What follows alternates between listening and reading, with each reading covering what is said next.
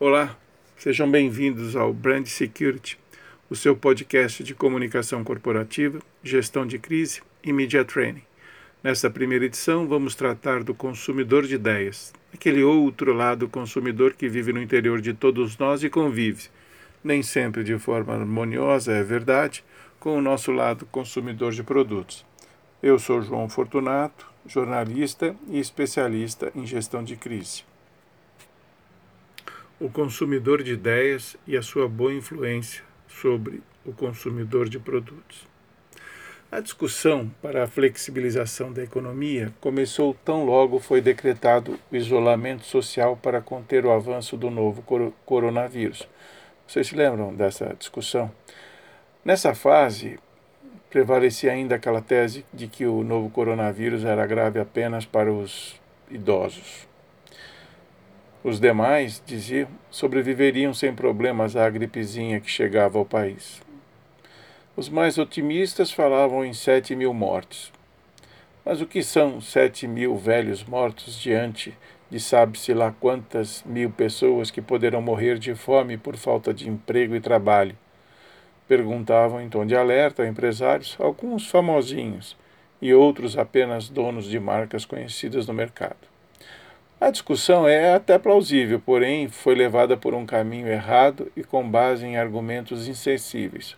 Obviamente gerou indignação e revolta em muitos brasileiros. Essa postura egoísta e gananciosa dos empresários, conforme foi definida à época por alguns analistas, despertou do sono eterno um lado desconhecido do cidadão, o lado consumidor de ideias. É, ele existe sim e convive com o lado consumidor de produtos no interior de cada um de nós. É fato que a harmonia entre ambos é difícil. Contudo, de uns tempos para cá, o lado consumidor de ideias tem cada vez mais exercido forte influência no lado consumidor de produtos e, acredita, tem acumulado boas vitórias. Vocês já repararam que a palavra boicote tem ganhado relevância no vocabulário do nosso cotidiano. O boicote é a arma preferencial do consumidor de ideias, que usa, não raro, quando suas crenças são agredidas ou desrespeitadas por empresas, marcas, personalidades e políticos. No Brasil, o consumidor de ideias, que já é expressivo e muito respeitado nos Estados Unidos e Europa, carrega bandeiras de inúmeros movimentos que se fortalecem e ganham adeptos, sobretudo pelas redes sociais. São movimentos políticos, partidários, religiosos, sobre diversidade, proteção animal, antirracistas, igualdade racial, preservação ambiental, feministas, dentre outros.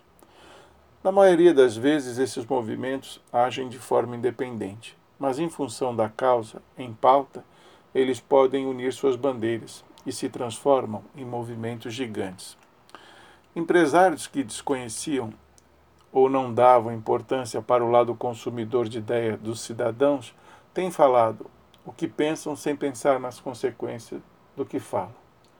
Alguns dos que se manifestaram contra o isolamento social, desprezando o número possível de mortes que poderiam ser provocadas pela Covid-19, por exemplo, recuaram de suas posições e vieram a público com desculpas após sentirem a pressão nas redes sociais e no ticket de venda de seus produtos. O restaurante Madeiro foi um dos alvos de boicote. O seu proprietário disse que lamentava as mortes pelo Covid-19, mas que a economia tinha que seguir rodando.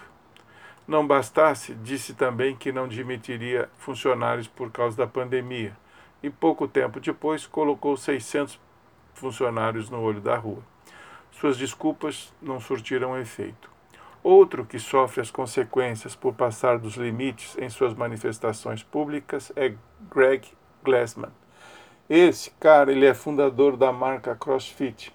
No Twitter, ele fez um, um trocadilho sem graça e de mau gosto com a palavra Covid-19. Ele escreveu Floyd-19 para dizer que as manifestações do movimento Black Lives Matter em protesto pelo assassinato do George Floyd pela polícia americana, poderiam aumentar a contaminação pelo coronavírus.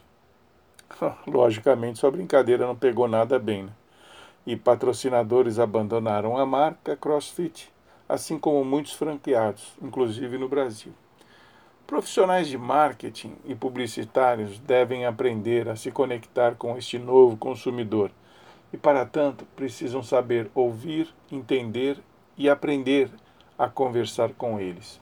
Já não basta às empresas, na aplicação de seu marketing social, somente aproveitar uma boa oportunidade de visibilidade, patrocinar ou apoiar esta ou aquela bandeira social. O consumidor de ideias quer empresas verdadeiramente comprometidas. Ele já não se deixa levar somente por um slogan bem bolado ou estratégia bem desenhada.